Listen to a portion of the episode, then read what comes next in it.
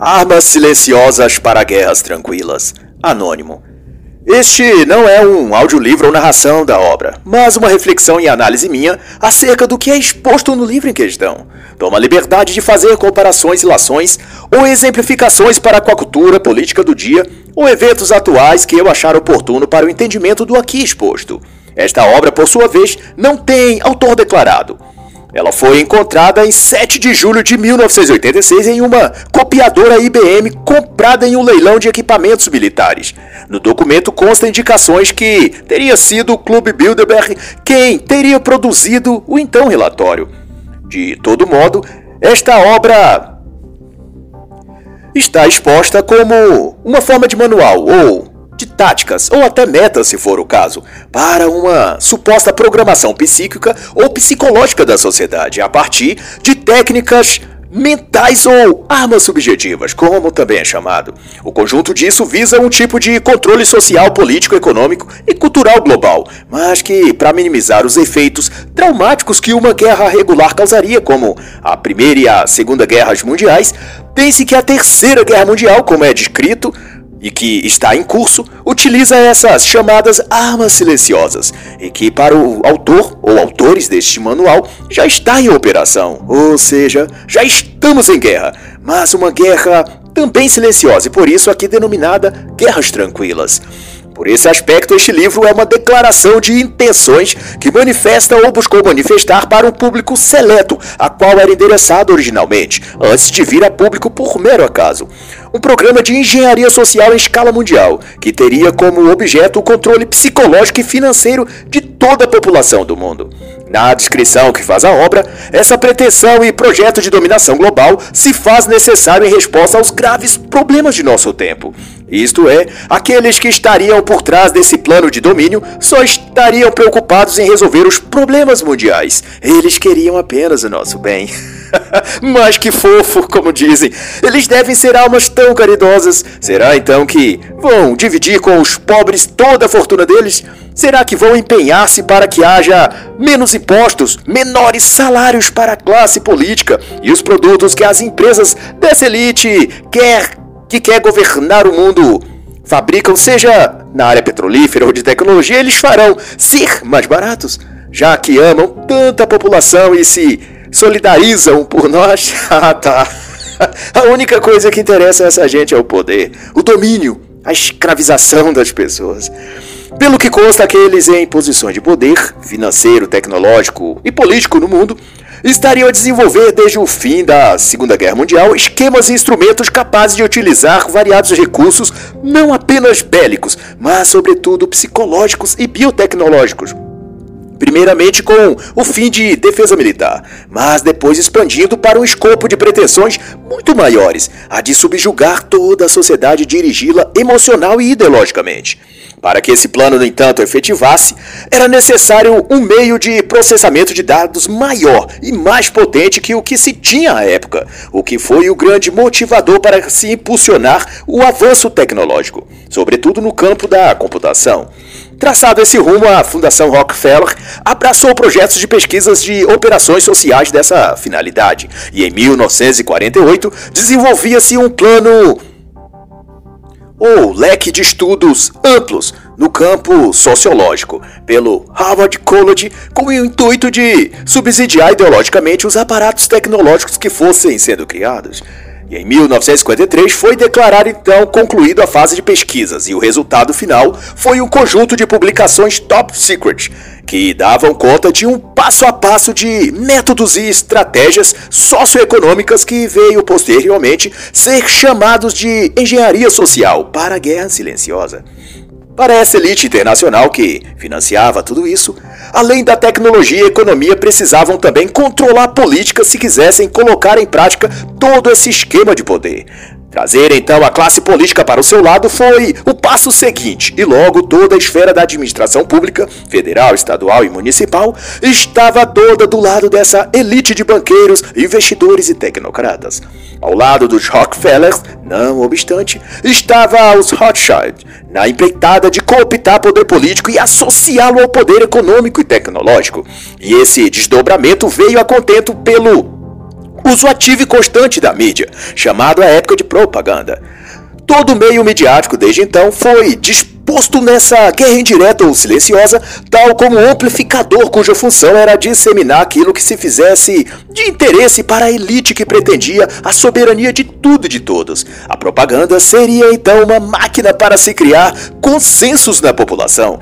Tudo que Rockefeller, Rothschilds e outros poderosos estabelecessem como normas e pretensões era prontamente esquadrinhado e codificado na linguagem de mídia e então pulverizado através dos meios de comunicação num formato que fosse assimilado pelas massas e transformado no hábito comportamental e de pensamento para toda a sociedade. A estratégia de se criar ou formar consenso doravante parte do ideal de que a sociedade, para ser melhor e mais próspera e evoluída, depende de um certo grau de estabilidade não apenas política e econômica, mas também mental ou moral, num certo sentido. E para coordenar todos esses fatores e uni-los, é necessário fazer com que haja o máximo de pessoas pensando e agindo numa mesma direção ou intenção. Na prática, isso quer dizer que a única maneira de estruturar a sociedade é torná-la um rebanho, uma massa robotizada e mecanizada, convergente em valores, crenças, hábitos e modos de ser e pensar. E é dessa premissa de então que surge concomitante a estratégia do consenso uma tese ou teoria que abrange e abarca até todas essas táticas, que é a teoria dos jogos. E essa seria, portanto, uma espécie de base psicológica pela qual governos, grupos de influência, ou como neste caso, uma elite internacional, é capaz de equacionar os problemas de um povo ou civilização, reduzi-los a um coeficiente comum e gerenciar as pessoas e recursos logísticos, metodológicos, jurídicos, etc., para salinizá-los e depurar aquela sociedade no seu todo, obtendo como resultado final uma massa de gente dócil, obediente e moldada sobre os valores, princípios e ideologias que lhes foram aplicados e que agrade aos seus mestres, no caso, a elite tecnocrata cujos rostos visíveis, no caso, o momento presente, seriam os Gates, Bezos, Musk, Zuckerberg, etc., mas que também possuem aqueles que comandam a rede a partir do estado profundo, ou deep state, ou seja, das sombras, das trevas. Ampliando, portanto, a concepção de guerra de consentimento, ela é uma operação psicológica e mental que atua sobre bancos de dados virtuais de informações sobre pessoas, mas que, porém, mais do que qualquer outra coisa, essas informações são, antes de tudo, passadas, ou melhor, fornecidas pelas próprias pessoas, conscientes ou não disso.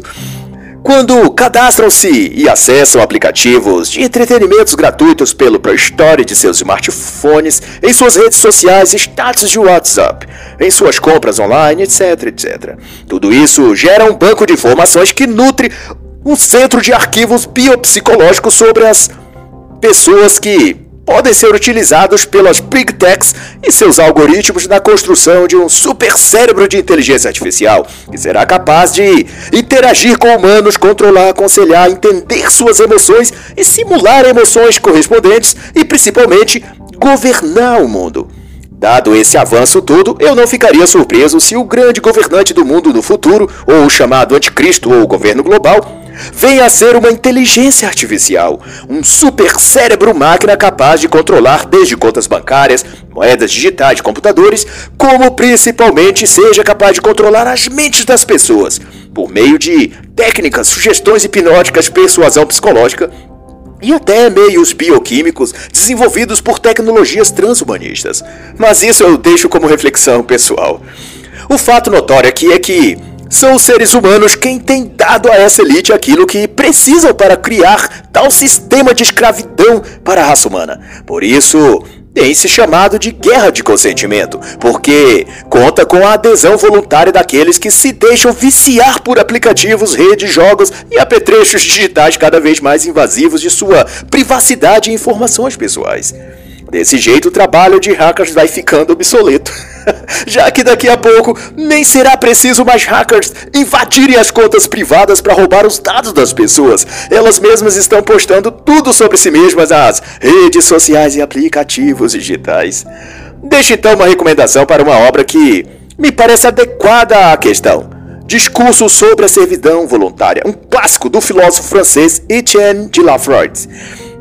De todo modo, Isso que se chama guerra silenciosa prescreve um sistema de controle do público e manter as pessoas no estado de confusão mental, desinformação e distração por meio de entretenimentos e assuntos sem importância, que são apresentados nos meios de comunicação como se fossem coisas relevantes e de grande interesse da sociedade. Por exemplo, eu cito a pesquisa que fiz em 19 de julho de 2021, para efeito de demonstração. Nessa data, certo grande meio digital de notícias destacava como se fosse algo relevante e que seus leitores ou público realmente quisessem saber. Saiba quais são os seis signos mais chorões do zodíaco. Em outra plataforma digital de noticiários, com bastante destaque na web, dizia-se também em 19 de julho de 2021: Com bundada, Paola Oliveira derruba parceiro e web vibra. no Twitter dizia o texto da publicação. A atriz de 39 anos se tornou um dos assuntos mais comentados quando de sua performance no Dança dos Famosos da TV Globo, em que na coreografia da música Rainha da Favela, de Ludmilla, derrubou seu parceiro de dança com uma bundada no final da sua apresentação.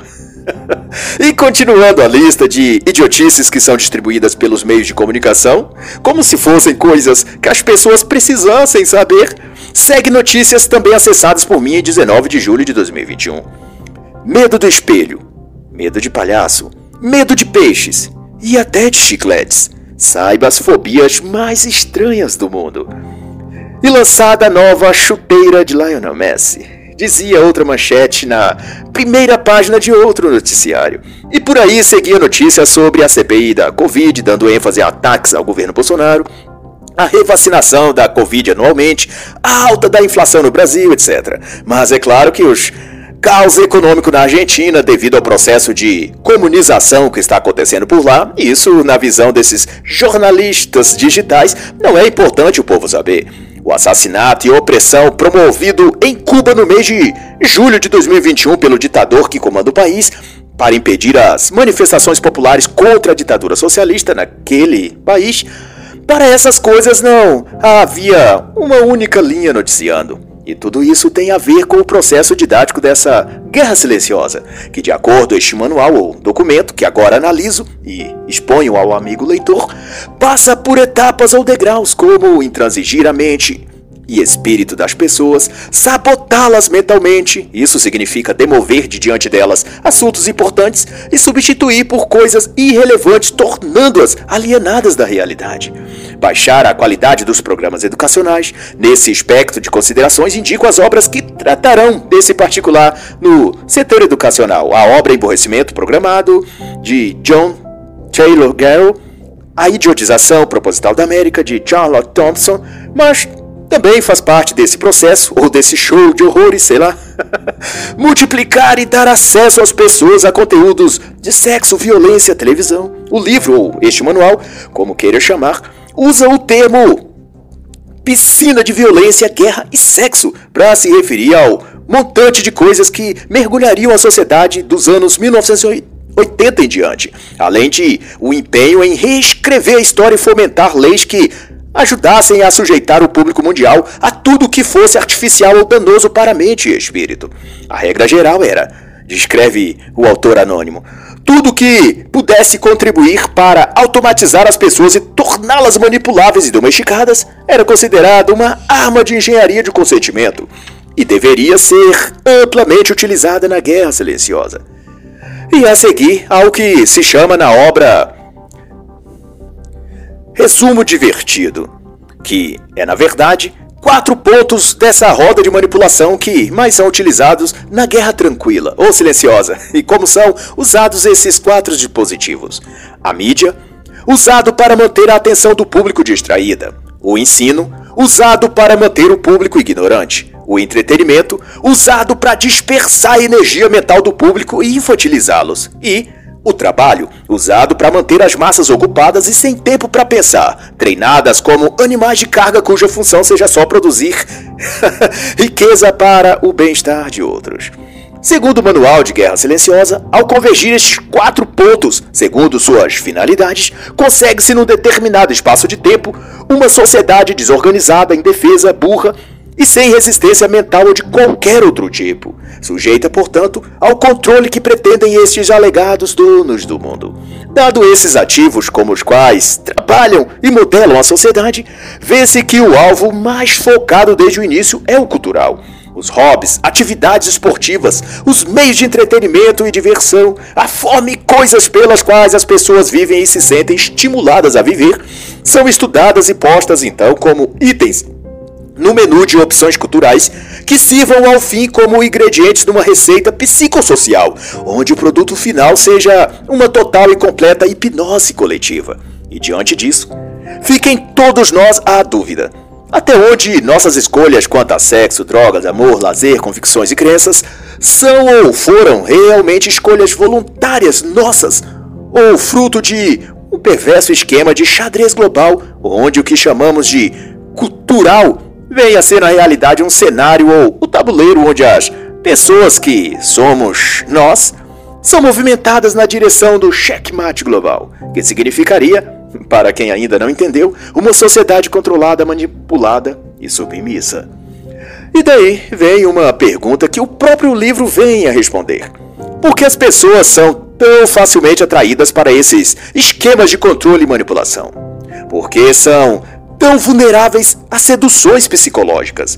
E a resposta, dada pelo autor anônimo, é que depois que deixa o ventre de sua mãe, os seres humanos passam a buscar na vida, inconscientemente, substitutos para o aconchego e proteção que sentia de quando era um feto em desenvolvimento no útero materno. Ao buscar esse retorno ao ventre, onde sentia-se protegido e cuidado, ele tende a se sentir emocional e psicologicamente atraído a todo tipo de coisas que inspire nele estabilidade, amparo e proteção. Políticas de Estado que lhe dê soluções mágicas e fáceis, mesmo que nunca se cumpram. Promessas femininas de amor e fidelidade, a estabilidade financeira de um homem alfa mesmo que sejam somente mentiras contadas pela mulher nas redes sociais, um governante autoritário, uma ideologia de prosperidade, felicidade ou igualdade eternas, seja o que for. Se o que lhe for apresentado tocar seu coração e lhe inspirar sua carência materna pelo útero da mãe, esse indivíduo se sentirá seduzido psicologicamente e vulnerável. Nessa obra em questão, o termo usado é desejo subconsciente de perpetuar a relação de dependência de sua infância. Os seres humanos querem um anjo da guarda, vai também dizer o autor. Alguém que elimine ou prometa assim o fazer os problemas de suas vidas, lhes dê conforto emocional, esperança, lhes dê promessas de que ficarão a salvos quando tudo acabar quando a tempestade passar. Eles querem uma figura materna para lhes abraçar à noite quando sentirem medo do bicho-papão. Alguém que esteja lá quando acordarem pela manhã, para lhes prometer que tudo ficará bem. A demanda do público por uma mãe devotada e amorosa é incrível, conclui o autor. E é por isso que são tão vulneráveis a qualquer mentiroso que apareça na política, na TV ou onde for lhes dizendo para não terem medo, porque esse grande protetor, político, ideológico ou cultural, chegou e está ali para lhes garantir que tudo ficará bem no final. E não foi exatamente assim que os senhores da política, os ilusionistas profissionais que atendem pela função de governadores e prefeitos, nos disseram desde 2020, na questão da pandemia do vírus chinês, nos disseram eles com olhos consternados e voz emotiva: fique em casa, salve vidas. Tudo isso vai passar. Tudo ficará bem. Foi essa promessa de que sabiam que estavam fazendo e que tinham o controle de tudo. Foi com esse show melancólico que nos seduziram enquanto esperávamos aflitos que os empregos perdidos, a fome sentida, a dispensa vazia e as contas acumuladas, tudo se resolvesse. Pois afinal, o grande líder amoroso e protetor estava cuidando de nós. E esse enorme e aconchegante útero materno que atende pelos nomes de ONU, João Dória, OMS, China, Flávio Dino, Eduardo Leite, Wilson Lima Bandeiras Rocha, e tantos outros que desde 2020 encenaram o papel de guardiões da fé e esperança do povo, Todos estes só contribuíram com a subjugação da sociedade brasileira a um projeto que aqui está descrito neste relatório como armas silenciosas para guerras tranquilas. E assim está posto que as pessoas amam o brilho, as luzes e os aplausos do protagonismo. Querem a fama, os amores e os favores que a glória do protagonismo traz. Mas, porém, temem e fogem da responsabilidade que isso implica. Querem o bônus, sem ter de arcar com o ônus. Daí, para não enfrentar a insegurança de ser o autor e protagonista de suas próprias escolhas e decisões, eles negam ou renunciam ao comando de sua própria vida. E o que lhes restam, depois disso, é abraçar alguma ideologia e autorizar políticos, grupos ou movimentos de justiça social para que os conduza e interprete a realidade em seu lugar. Ou seja, eles vendem a alma em troca de um pouquinho da sensação de conforto emocional que sentiam no útero de suas mães. A guerra silenciosa é, portanto, também uma guerra simbólica, e serão nossos os corpos empilhados ao fim dessa guerra. E assim encerra a análise do manual Armas Silenciosas para Guerras Tranquilas. Anônimo.